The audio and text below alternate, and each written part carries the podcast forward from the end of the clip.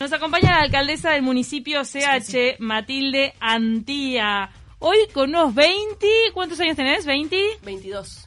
Ah, ya tenés 22. ¿Cuándo es que cumplís? El 12 de enero. Espero ¿Qué es la fecha? Sí. No, Bueno. no, no, acá no mangué ya de una, vamos. No, bueno. Ah, está pero mangueando, regalo. Sí. Regalo para la alcaldesa, chicos, anoten. yo lo espero, voy a estar acá en Montevideo trabajando. Perfecto. así que- Desde que llegaste al puesto que tenés mucho trabajo. La verdad, hoy en día se están enfrentando a esta papa caliente que es Villa Biarritz. ¿Cómo estuvo el fin de semana este que pasó en Villa Biarritz? ¿Cómo estuvo ese monitoreo? Bueno, este estuvo tranquilo, estuve, yo estoy en un grupo de WhatsApp con 120, 150 vecinos ahí de Villa Biarritz. Dijeron que estaba bastante tranquilo. El sábado, lo que pasa es que el sábado llovió. Entonces cuando llueve es un, un golazo de media cancha para nosotros. ¿Decías que llegó el 24 de agosto? Eh, 24 de noche. Sí, bueno, no lo había pensado todavía, pero sí, estaría bueno. Estaría Pero, bueno. ta- estaría sí, bueno. pero igual eh, estaban las fuerzas de seguridad ya instaladas, ¿no? Para que no haya aglomeraciones. Sí, sí, el, eh, nos dimos una vuelta por ahí justo antes de que empezara a llover. Eh, justo estábamos trabajando porque hicimos una olla solidaria con, con los maristas y, y, ta, y nos dimos una vuelta por el parque, ya estaba la, la republicana y ya estaba el cuerpo infectivo también de la intendencia. Ustedes hicieron una propuesta a la Intendencia de Montevideo que consta en realojar la movida de los jóvenes a otro lugar donde no hayan tantos vecinos, donde no molesten tanto, instalar fogones donde invite la reunión, invite la comparación, pero con cierta fiscalidad y contención del Ministerio del Interior. Contame un poco esa propuesta y si tienen respuesta o no por parte de la comuna. Sí, la idea era, eh, tenemos este problema de convivencia, que son que los gurises de noche quieren salir, se quieren juntar, quieren tomar algo, y como no hay lugares habilitados para poder hacer eso hasta tarde, van a espacios públicos, que es el caso del parque. Eh, nuestra idea, lo, lo estuvimos hablando bastante con el equipo, y la sacamos también de, de, de- de Sarandí Grande, allá en Florida, que el alcalde de Sarandí Grande, el Tano, hizo, hizo algo parecido. Eh, tenía un parque grande, alejado de, lo que son, de donde están todos los vecinos, y le instaló fogones. Y nosotros, bueno, pensamos lo mismo y también nos pusimos en, en el- en los pies de los jóvenes diciendo, bueno, ¿qué sería también más atractivo para poder ir a este lugar en vez de ir al parque? Porque vos en edad estás re cercana a ellos. ¿A vos no te cuesta mucho ponerte en los zapatos de los no, jóvenes? No me cuesta mucho y fundamentalmente hablo con mis amigas a ver qué harían. Claro. Este, y tal, y ahí decidimos, bueno, los fogones es tremenda idea, ¿qui- ¿a quién no le gustaría tomar algo con, con, con, una- con un grupito de amigos con calorcito, porque ahora justo está frío? Y después, los tres espacios que nosotros sugerimos son oscuros. Entonces, bueno, eh, le, le- le propusimos agregar iluminación y baños públicos. Que es algo que yo siempre pienso que en, en en los que espacios haber. públicos tiene que haber algún baño público. Claro, porque eso también es parte del desboom de, de Villa Biarritz, ¿no? Que al Exacto. final el baño termina siendo El parque. El parque. o los jardineros. O los O los jardineros los edificios. Ay, ay, ay. Sí, que eso es una de las, de las grandes quejas de los vecinos. Mirá. ¿no? A nosotros nos hablan, nos dicen, che, soy médico, trabajo todo el fin de semana, no puedo descansar. Claro. Eh, la cantidad de vecinos que se mudaron de, de cuarto para, para que queda más alejado es impresionante. Este, ta, de verdad, es, es complicado. Yo los entiendo a los jóvenes, soy joven, los entiendo, nos queremos juntar, queremos tomar algo con, con los amigos, todo. Pero ta, eh, es, es un tema también de derechos, ¿no? Hasta, hasta dónde llega mi libertad de poder hacer todo lo que yo quiera sin molestar al otro. Ahora, el paso número uno de esta idea de los fogones, esta propuesta que vos pones sobre la mesa, es eh, hacer la infraestructura para infraestructura para que haya iluminación, bueno, poner los fogones para que para atraerlos de alguna manera. Ahora, tiene que haber como una, un diálogo con ellos, con los líderes a través de las redes sociales. Los líderes, le estoy hablando a los referentes de los jóvenes que organizan esto, que se organizan en grupitos. O sea, ¿cómo, cómo haces? En Sarandí Grande, me imagino que, claro, se conocen todos y los, más o menos lo hablaron. Bueno, acá no, chiquines, acá sí, acá no. Ah, En este caso, ¿cómo, ¿cómo podrías organizarlo cuando en realidad ellos se mueven mucho desde lo espontáneo, ¿no? Porque Sí, se- claro. ahora son los dueños de Villa Guerrich porque fue espontáneo que llegaron todos ahí. Sí, Son eso- modas. eh, sí, Mm. exacto. Son, es como, tal, que el parque está buenísimo, todo el mundo lo sabe, entonces, bueno, Es grande. van para allá, es grande, es iluminado, tiene buena iluminación. Ah. Este, pero yo creo que primero, si se llega a concretar, en los medios de comunicación tiene que estar, eh, se tiene que saber, y después, bueno, si caen al Parque Villa Biarritz o a otro lugar, Los le, lo- le Los podés decir, che, mirá que pueden ir a tal lugar, que es mejor, que no sé qué. como invitarlos, obviamente, bueno, si se quieren quedar en el Parquillo Biarritz. ¿Y qué- No tenemos otra. Y que es bastante cercano el faro, por ejemplo. Uno de los puntos sería el faro. Uno de los puntos sería el faro. Faro de Punta Carretas Faro de bastante Punta- descampado. Gente de mi edad se acuerda porque hubo algunas fiestas de la X ahí. Eh, No, y en el. Faro Punta Carretas yo llegué a la fiesta veterinaria.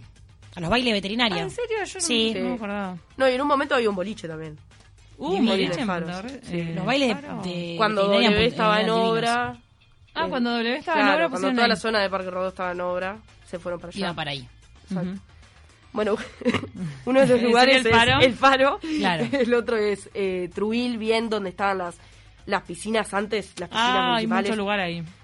Sí, bien, bien alejados, bien contra el mar. También Oscureli, Ahí- ¿eh? Oscureli, falta de luz ahí. Claro, también. ahí es oscuro. Ahí mi idea es eh, pocos fogones para que la concentración sea menor porque Claro. quieras o no está bastante cerca de los vecinos. Entonces, bien contra el mar y poquito.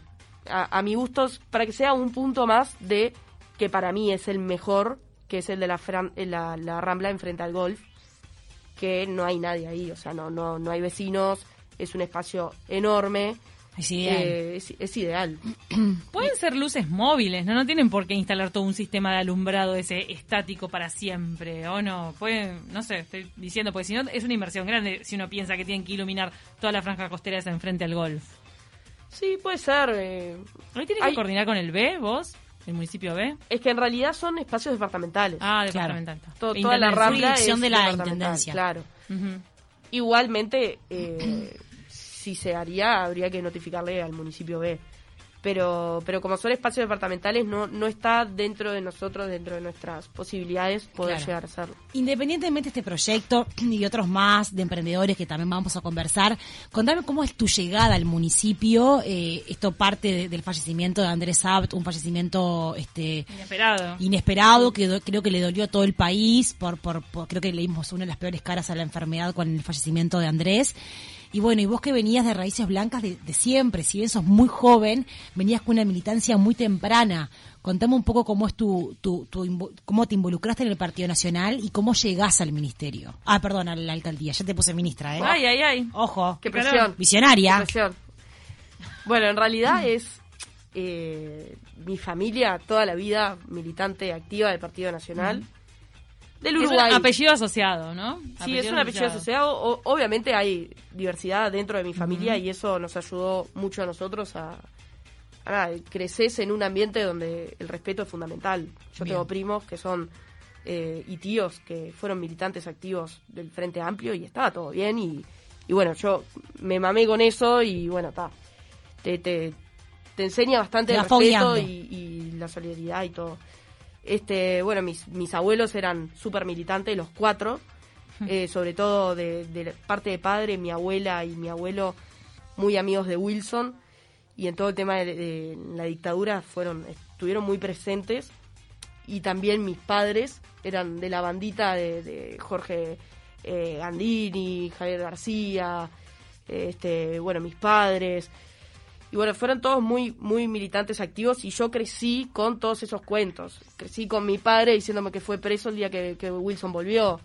Este, y mi abuela que le armaba la valija a Wilson y sacaba todo cuando él se tuvo que ir. Este, entonces, bueno, crecí en eso y es imposible no poder compartirlo. También lo que tiene la familia antigua es que son muy pro- eh, son de muchos hijos, ¿no? ¿Cuántos hermanos tiene tu padre? Eh, son ocho. Claro. Ocho, somos montón. 36 primos, yo soy la más chica. Y, Esos domingos en familia, qué belleza. y bueno, cuando mi- mesa Puede ser larga. difícil no cruzarte con una tía. Sí, Claro. sí, no, cuando mi abuela estaba viva, los domingos eran éramos Qué 50 belleza, personas, era un divino. evento.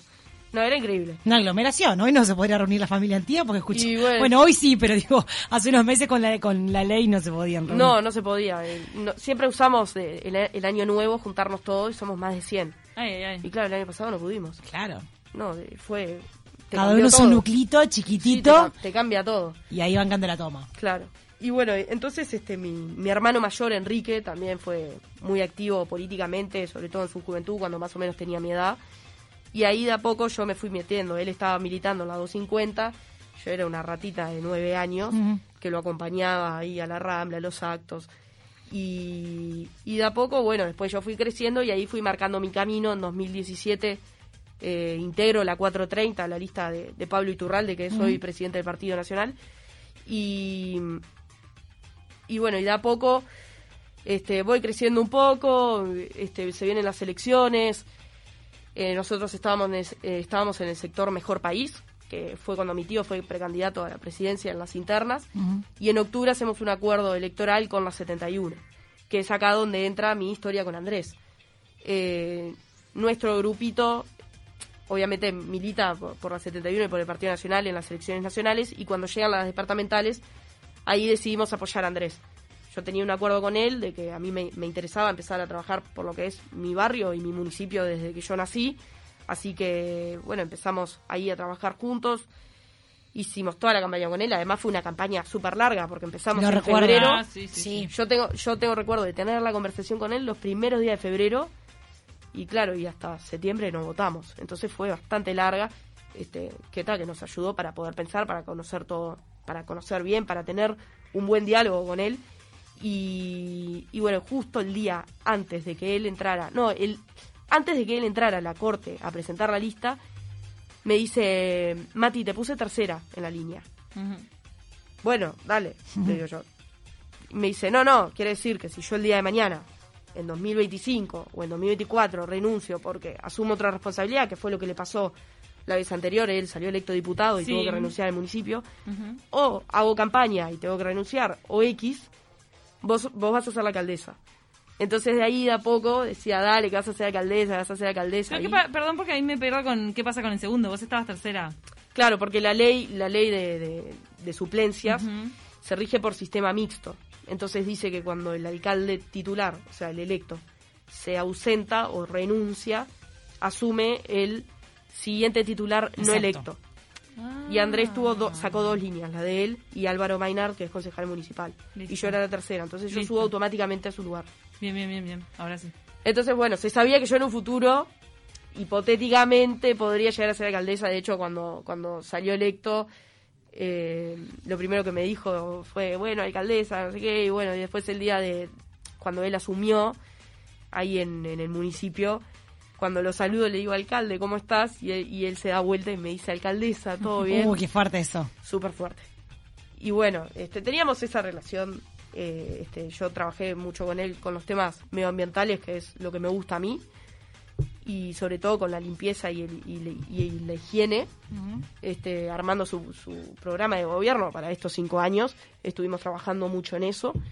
¿Y estabas preparada para asumir? Porque una cosa es estar en la lista, acompañar. Uno nunca se imagina el desenlace que tuvo Andrés, jamás se lo podría haber imaginado. Tan joven. eh, ¿Estabas preparada para asumir ese puesto? ¿Cómo te impacta la muerte de Andrés a nivel personal? Y luego, rápidamente, el rol que tuviste que, que, que, que- que tener y de una manera muy muy seria. Yo me acuerdo de, de, de sondearte este, con Telemundo y acá también para, para buscarte, para hablar contigo y al principio estás como, bueno, no, no voy a hablar, déjeme poner la casa en orden y después hago para afuera. Y eso fue interesante porque capaz que con 22 años este, la postura capaz que hubiese sido otra. Sí, en- o sea, obviamente fue muy difícil, ¿no? Este, yo tenía mi vida, que era facultad, eh, ¿Qué estudias? estudio notariado, ya, sí, por suerte ya soy procuradora, que es el Bien. título intermedio, y bueno, me quedan las materias de quinto año y me recibo. Buenísimo. Pero bueno, yo quería liquidar la, la carrera este año, ahora obviamente se me hace imposible porque tiene una carga horaria muy alta, y bueno, yo estaba eh, con facultad, tenía un trabajo que el primero de marzo yo le digo a mi jefa, le digo, bueno, eh, voy, voy a tener que, que dejar de laburar contigo ¿De qué era que trabajabas? en un instituto de inglés. Era Ah, totalmente claro. administrativo. Este, pero yo le, yo le dije, eh, voy a dejar porque de verdad quiero encarar con la facultad, me quiero recibir ya, quiero, Ay, no ay, fue ay. increíble, quiero, bueno, empezar a trabajar en algún lugar que sea Más un estudio mío. jurídico, claro, algo del estilo. Y eso fue el primero de marzo. El 12 de marzo, o sea, la tortilla se me dio vuelta salado. Y claro, y ahora mi estilo de vida es completamente diferente y te das cuenta, bueno, yo ahora ya estoy un poco acostumbrada, pero te das cuenta cuando me junto con mis amigas. Claro. Bueno, ¿qué hiciste hoy? No, fui a facultad, no sé qué, mañana tengo parcial. Y claro, yo hago dos materias, tengo un parcial cada muerte de obispo, entonces ¿Notaste, en, en alguna cosa notaste que tuviste que madurar rápido? Eso. Que tuviste que enfrentar cosas que, que antes no te enfrentabas, responsabilidades enormes. Bueno, ya la charla con tus amigos lo estás contando. sí, sí, no, eh, es, sí, fue una maduración, por lo menos yo ahora que lo veo después de cinco meses, muy salada, sobre todo, pues, pasa que te impacta en todos los sentidos, ¿no? En, en términos laborales, obviamente, pero de un momento para el otro pasas a ser persona pública. Claro. Y todo lo que tú digas y todo lo que tú hagas comunica y todo puede ser visto de diferentes ojos. Y anda a explicarle a una joven de 22 años que si se junta a tomar algo en una plaza está mal, ¿entendés? O puede llegar a ser visto de mala forma. Claro. Este- No, Eva, con las responsabilidades también me- refería, que si, corregime si no estoy en lo cierto, pero creo que el primer caso público que te tocó, el primer problema que tuvo mm, lugar en las noticias fue lo de la famosa huerta, Mm. que la huerta quedaba en la vía pública, se mezclaban las ratas, no sé cuánto, levantan la levantan la huerta, entonces ahí te fueron a consultar y vos estabas recién llegada al cargo, ¿o ¿no? Sí, ahí, fue, fue- ahí- fue la- el primer golpe que tuviste que tuviste que enfrentar. Sí, ese una fue el huerta primer golpe. una cosa chiquita, era tampoco... ah. Ese fue el primer golpe, sí. Pero fue este, como polémico. El mundo- Sí, fue, fue, fue polémico y está ahí con razón. Este, pero, pero claro, eh, todos los días son distintos. Ujú. Tenés problemas que antes no tenías. Claro. Es- Y responsabilidades. y responsabilidades. Pero ese y- día y dijiste, "Ay, esto me iba a tocar. Ahora por no Sí, pecho sí. a las balas. Sí, sí, totalmente. Y uh, para esto, o sea, somos gobernantes, estamos acá para las buenas y para las malas. Así que bueno, este, pero de un día para el otro, lo que tú decías, manejas un presupuesto de 155 millones de pesos. Eh, ¿Cómo te rodeas, totalmente Matilde? impensable. ¿Cómo ¿no? te rodeas? Porque tienes que tener un conocimiento, independientemente de la buena voluntad y del carácter y de, y de tu calidez que se te nota, que tenés carisma para poder comunicar y hablar. Ahora, ¿cómo te rodeas con técnicos Hmm. para poder manejar de una manera eficaz y transparente un presupuesto, para hacer políticas que tengan impacto positivo en varios barrios de Montevideo? ¿Cómo haces ese equipo que te contiene y te ayuda a, a que la gestión sea buena? Mira, en el municipio trabajan 150 personas, que son todos funcionarios municipales, que, que todos están desde hace años. Eh, cada, cada área está el área contable, de presupuesto y compras, este, la administrativa también, que es todo un mundo, y, y, ta, y, y ellos de verdad son tremendo equipo, me apoyan todo el tiempo. Este, bueno, antes, ahora no me explican tanto las cosas porque ya las tengo, pero, pero bueno, en un principio sí. me tenían que explicar todo de cero porque obviamente nunca había estado en una administración ni nada por el estilo. ¿Nadie te botigió por joven y mujer? Es bastante común que lo hagan. ¿Te pasó? Sí. ¿Dentro, dentro del municipio? No, no, dentro del municipio no. Con, con los funcionarios todo re bien. La verdad, este, con ellos un placer. ¿En qué ámbitos te botijean? No, en, en la vida. O sea, es natural, ¿no? O sea, soy joven, es un dato. Eh, ¿Es algo fáctico? es algo que a la gente le llama la atención. Sí. Dice, bueno, la alcaldesa más joven, está, sí, es, un- es, es algo, un hecho ¿Sabés lo que es pasa un que hecho de ayer- la realidad, pero que mucha gente lo toma como negativo. Entonces, es... Pero que te enfrentás como hombres mayores que, que te, que te tratan de, de, de joven, tipo, ah, ¿para qué te tengo que explicar? Sí, me, me ha pasado de tener reuniones que, que por ejemplo, no, no me miren a mí, miren a mi asesor. Ay. Esas cosas han pasado. Que es, bueno, yo, por suerte, no, no me... No, me, no pasa nada, porque al final la que va a tomar la decisión somos yo, obviamente con, con mi asesor, pero bueno, ta, son cosas que pasan. No me afecta, no me afecta para nada. Este, Pero si lo observaste, lo sí, captaste. eso sí, lo noto y, y bueno, pero son cosas que pasan. De, eh, de repente estás en reuniones y, y son todos hombres y estás vos.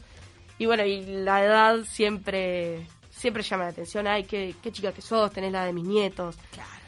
Tenés la de mis Además que estamos recontra acostumbrados a, a estar gobernados por carcamanes, ¿no? Sí, claro. Mucho veterano. Ahora, acá marcaste, acá marcaste, acá hubo un quiebre en la política, o al menos en el partido, o al menos en los municipios de Montevideo, donde una chica de 22 años, joven, fresca, donde se juntaba en la plaza con amigas a tomar, a salir a bailar, y el plan o el proyecto capaz que era, che, no vamos el fin de Rocha, a tener la responsabilidad sobre tus hombros, nada más y nada menos que un municipio. Nos tenemos que ir, pero brevemente, ¿cómo te imaginas tu futuro en cuanto a la política? Eh, lo tengo hasta 2025, en junio, en el municipio. Después 2026. ¿Qué hace Matilde Antía? No sé. No sé. Lo que quiera la gente y lo que quiera el partido. ¿Te gustaría seguir eh, activa políticamente? La política me encanta y voy a ser militante toda la vida, sea el lugar donde esté. si es este, desde este lado del mostrador donde me toca ahora o en el que estaba hace siete meses, en la rambla con la bandera. Pero te ves forjándote una lista a, a un parlamento, a, a, engrosarte como política mujer de, del Partido Nacional y quizá no ser senadora, o bueno, ¿por qué no ir a cargos más altos como una vicepresidencia o presidencia de la República? Bueno, para eso falta muchísimo, ¿no? Eh, Arrancaste primero, con 22 siendo alcaldesa, bueno, primero, no es menor. Bueno, no te me chiques. Pero no tengo la edad para ser presidenta. Bueno, no, no, no, está, estamos de acuerdo. Estamos de acuerdo que hay una constitución y hay, y hay, y hay reglas que hay que cumplir para poder llegar a ser la primera mandataria. Claro, pero, pero- sí puedes dar tu carrera como política, que ya estás haciendo. Lo veremos, veremos. Pero tenés ambiciones. No, ¿Te consideras mi- ambiciosa? Sí, porque quiero que, que tener una muy buena gestión por los vecinos.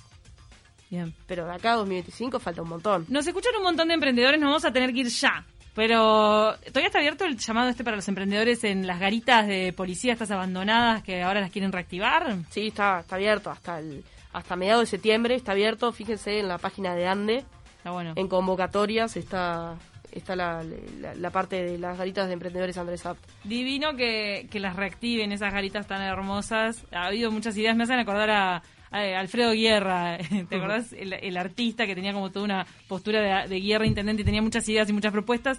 Una era activar esas garitas, que son lindas en el estilo, son patrimoniales. Son patrimoniales. Es eh, hermoso que las quieran activar con este proyecto para emprendedores.